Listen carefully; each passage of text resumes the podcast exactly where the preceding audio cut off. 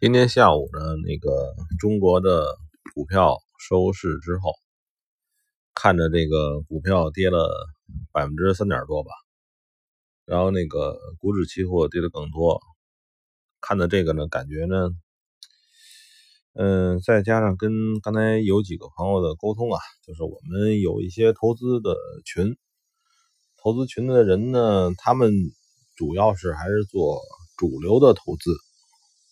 是在国内算主流的投资啊，什么股票的。然后呢，他们一片分成两片两拨人，一拨人是觉得下周呢，这是一个牛回头，是吧？下周还会暴涨。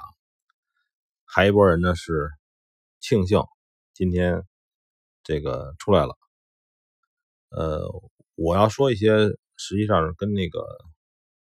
跟他们那关系不大的东西，跟我们那个做这种外汇交易比较大的东西，就是做股票做时间长的人呢，他总有一种想法，叫抄底，叫逢低买入，是吧？这种感觉，就是因为这这个股票呢，嗯，股票和商品，黄金也算，商品它和股票它。它的买入和卖出，就是做多做空，它是不一样的。就是做多呢是，呃，就是做多和做做空的这个权重或者说比例啊，或者说这个怎么说呢？这两个是截然不同的。呃，这一点上，大多数做股票出身或者做期货出身的人都有这种。都有这种这这种这种误区，不叫误区啊，就是那个是属于那种产品、那种交易东西的一种特性。期货也是，尽管期货是双向，但它也是这样。呃，我我说明一下什么为什么呢？就是说，因为你是说一种股票和一种商品，它的价格涨了，对吧？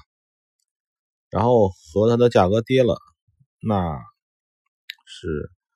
截然不同，呃，但是在这个外汇领域呢，它是完全一样，完全一样。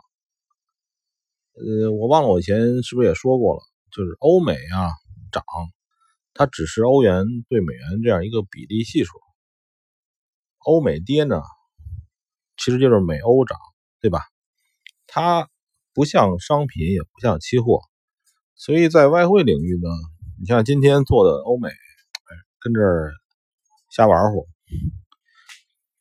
嗯，对他来讲没有熊市、牛市，也没有任何的，就是因为当初的这个，我再说一下 K 线，当初的这个 K 线也是，为什么我不建议大伙用 K 线啊、MA 啊什么技术参数啊？因为我们的 K 线的原始，最初的时候它也是用在商品的买卖之中的。一个的是最开始的时候，K 线的时间区域比较大。最开始的不是说是日本人那个买卖米的那个那个时候的用的一种东西吗？你后来的美国线啊，什么线啊，它其实都是这样，而且它更它的很多里边的一些特性啊和里边一些技巧，对他来说其实多和空是不一样的，就不能完全把图反过来。但是外汇是完全反过来是完全成立的，对吧？欧美反过来是美欧，对吧？美日反过来就是日美，它完全是一样的。所以，如果说你用工具是错误的，那你得出的结论就模糊了，对吧？就像你用的这个工具是是给给狗用的，是吧？狗粮我们不是不能吃，我们吃完之后肯定不太好。你像里边添加了谁这个喂狗毛这个营养是吧？我们人吃了肯定也不好。这个时候比喻一下，就是说，所以呢，就是，呃，这个世界没有一个放之皆准的东西。你用的工具啊和研究的这个目标一定要相互匹配。呃，刚才跟一个朋友聊那个，他是炒这个什么呢？股指期货的。呃，股指期货今天要是说卖空的，就赚的很多。但是还有一个问题，就是股指期货，它的根源呢是受股票的这样算出来的，所以它的标的呢是这个股票，它的上升和下降还是不一样，就是它的这个特性啊，嗯，跟外汇还是截然不同。我还是不建议，不建议。各位看各种股票啊什么的玩意儿来学习，不仅没有好处，而且我认为是有坏处的。当你脑子里边一旦形成了一定的思维定式，然后呢，你再想把它去除掉，也就是让我们这个，就是你这个四五十岁、三四十岁，就是你也不是二出二三十出头的人了。这个时候，你的脑子里边有的一些固有东西，对你的阻碍性啊是非常大的。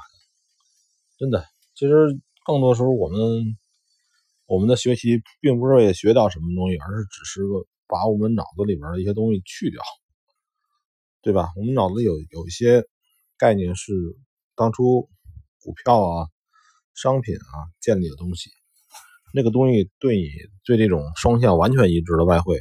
绝对是有坏处的，而且你，而且问题是你根本就不知道哪一点不一样，就是这个东西呢，好和坏，对吧？就可以评价，就是就怕这种不稳定的理论。当你拿来一些理论，看似啊，有的时候哎可行，是吧？有的时候不可行，哎，你不知道它不稳定的在什么，在哪个坎上，在哪个块。在哪一个小的局部它有问题，你不知道，对吧？你还一直把它当做很可靠的东西去用，这是最可怕的，这是最可怕的东西。今天礼拜五，我呢今天白天折腾折腾，哎，又够够酒花了，够够喝酒的了。行了，一会儿买酒去，然后这个晚上呢，这个也许还会动啊，但是呢，行，继续说啊，就是说这个。可能继续动，但是呢，会缩小很大的这个交交易的交易量，嗯，或者不动了，因为一旦是喝完酒啊，我的习惯别交易，对吧？喝完酒再交易的话，呃，没意思。因为本身呢，喝酒就为了放松，不是说喝完酒之后你的智商一定会降低啊，就是喝完酒之后为了放松，你拿这东西，哎，自己这交易这就不是放松。我还是觉得交易的时候要有一种非常平淡的心理，你不要紧张，也不要太放松，两个都是不行的。